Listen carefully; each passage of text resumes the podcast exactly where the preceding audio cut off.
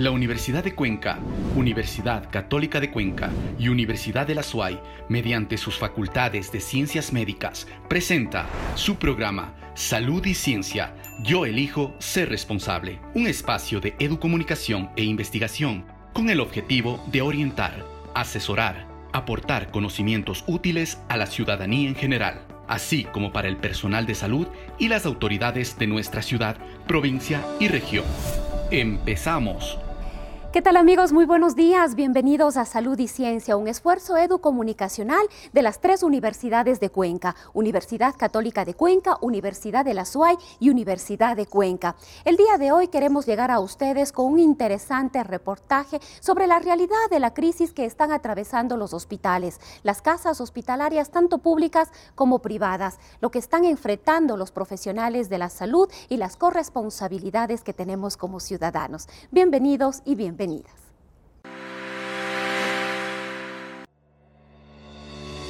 ¿Sabías que... Recibir la segunda dosis de la vacuna contra la COVID-19 es estrictamente necesario, pues es la que brinda la inmunidad adecuada contra la enfermedad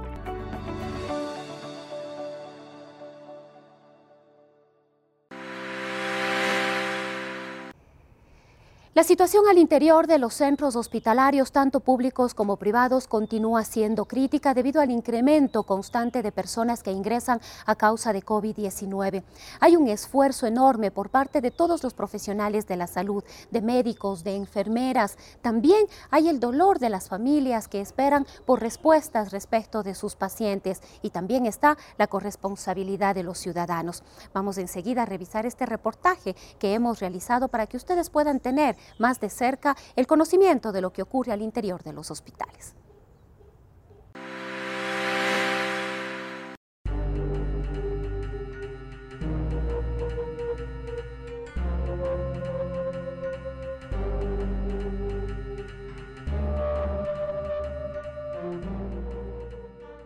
Nosotros estamos aquí, estamos trabajando extenuantemente, damos el 200% de nuestro cuerpo, físicamente y intelectualmente.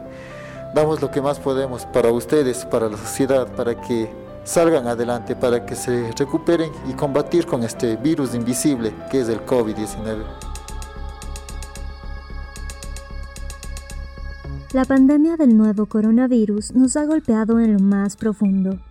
Se ha llevado a las personas que amamos, nos ha enfermado y debilitado nos ha encerrado, nos ha impedido los abrazos y el calor del otro, nos ha sumido en una crisis económica y quizás en la peor de las crisis, la moral.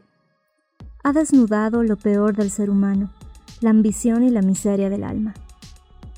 Pero debemos reconocer también la solidaridad y el apoyo, acciones que nos han demostrado que los buenos somos más, que hay personas que nos sostienen, que nos cuidan y que en muchos casos han dado su vida por la atención y el cuidado de quienes en medio de la soledad de la enfermedad reciben el afecto de alguien que sostiene su mano. Llevamos más de un año luchando, todos estamos cansados, tanto la población en general como nosotros, pero todos tenemos que darnos la mano.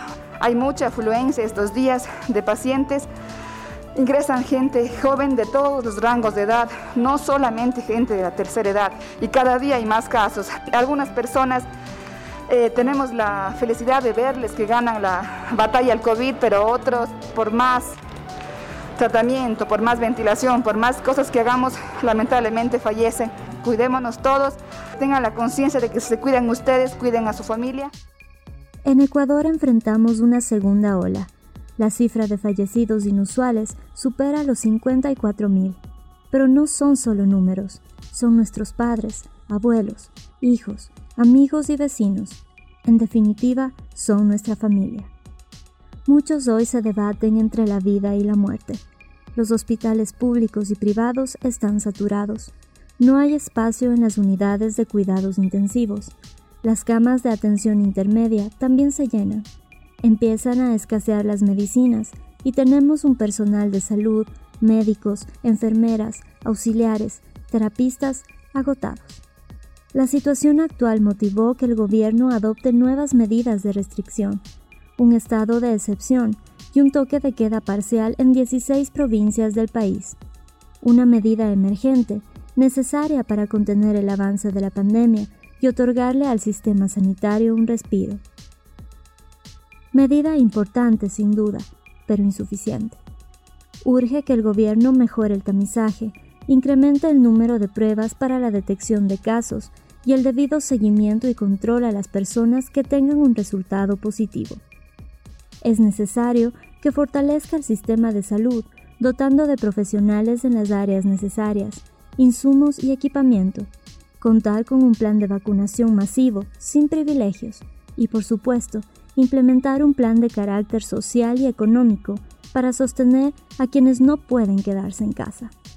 A todo ello, es indispensable también la corresponsabilidad ciudadana, que asumamos el compromiso de cuidarnos y cuidar de los demás, evitar las reuniones sociales y las familiares, que hoy en día se han convertido en focos de contagio, mantener el uso correcto de la mascarilla, el lavado constante de manos y el distanciamiento físico de al menos dos metros. Solo así, con un trabajo colectivo, comunitario, podremos vencer esta pandemia y avanzar en la reactivación económica para mejorar la calidad y condiciones de vida de la gente. Decidamos ser responsables. De todas las medidas de bioseguridad que debemos adoptar los ciudadanos para enfrentar la COVID-19 está por supuesto el uso adecuado de la mascarilla, sobre todo en los espacios públicos y cuando no podamos mantener el distanciamiento físico de las demás personas. También está el correcto lavado de manos y por supuesto evitar las reuniones sociales. Pero de todas ellas quizás la más importante es la vacuna.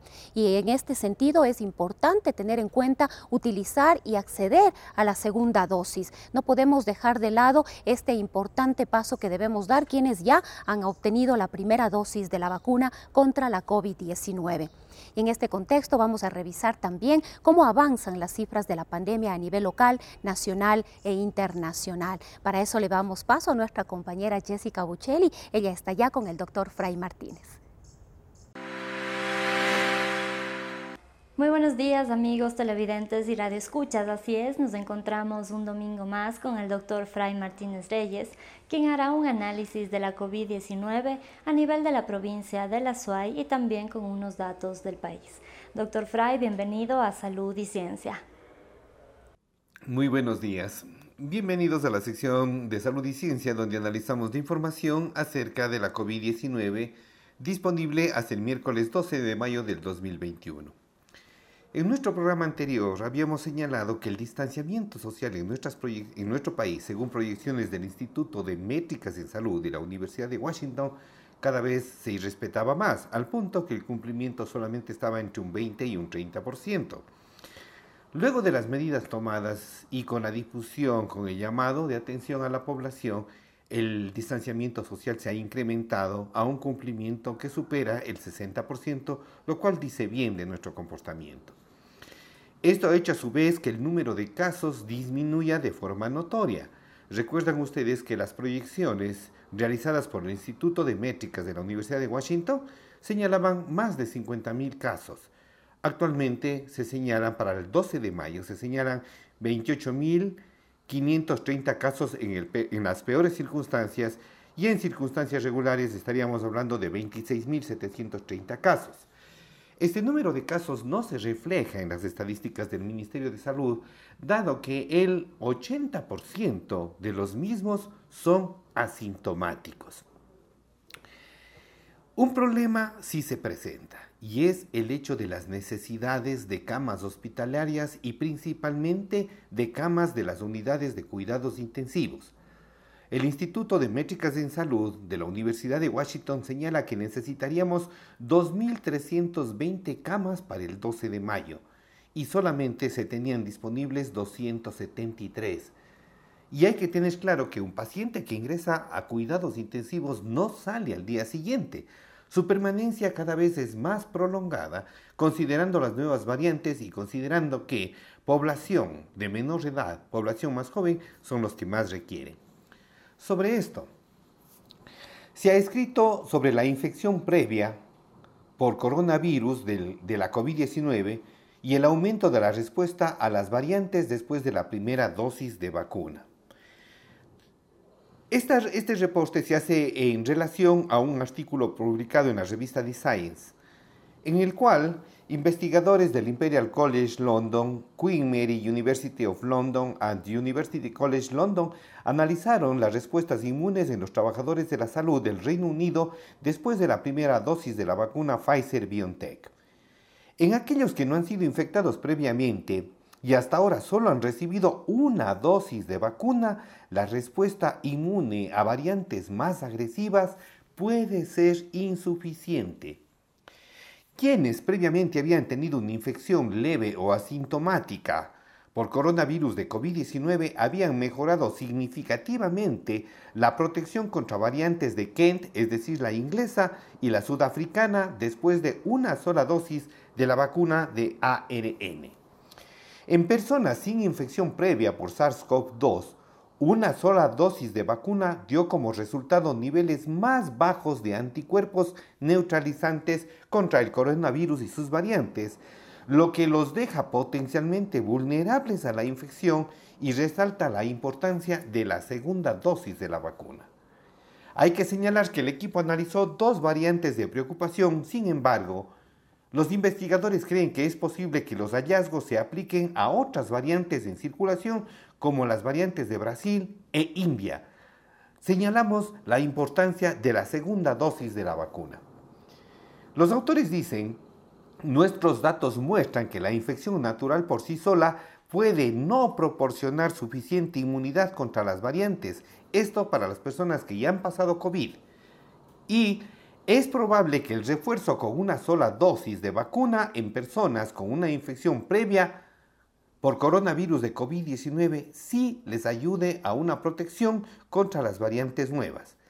A medida que continúan surgiendo nuevas variantes, es importante acelerar el lanzamiento mundial de vacunas para reducir la transmisión del virus y eliminar las oportunidades de que surjan nuevas variantes. El artículo fue publicado a finales de abril del presente año.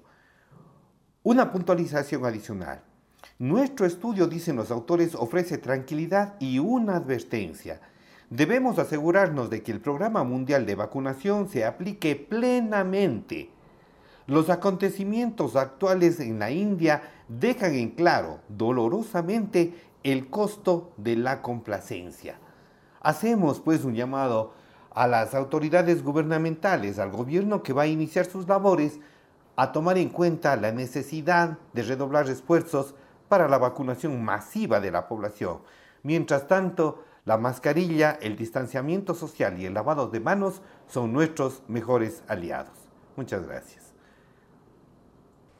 Agradecemos al Dr. Fry por su valiosa intervención de este domingo. A continuación daremos a conocer los datos estadísticos emitidos por el Ministerio de Salud Pública. En la provincia de La Suay, 22.000 casos confirmados, 449 fallecidos.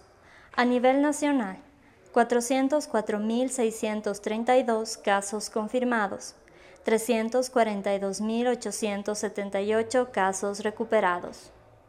De esta manera damos por finalizado nuestro segmento. Continuamos contigo, Rosana. Muy buenos días. Muchísimas gracias Jessica y con esto vamos llegando al final de lo que ha sido la edición de Salud y Ciencia de esta mañana. Recordarles que estamos en todas las plataformas digitales de la Universidad Católica de Cuenca, de la Universidad de la SUAY y de la Universidad de Cuenca. También a través de Academia TV y en la señal abierta de Radio Ondas Cañaris. Nos despedimos como siempre deseándoles que tengan un excelente domingo. Tips y consejos. Para verificar tu cita para la segunda dosis, debes llamar al 171, número dispuesto por el Ministerio de Salud Pública. La Universidad de Cuenca, Universidad Católica de Cuenca y Universidad de la SUAY, mediante sus facultades de ciencias médicas, presentó su programa Salud y Ciencia. Yo elijo ser responsable. Un espacio de educomunicación e investigación con el objetivo de orientar, asesorar, aportar conocimientos útiles a la ciudadanía en general, así como para el personal de salud y las autoridades de nuestra ciudad, provincia y región. Hasta una próxima oportunidad.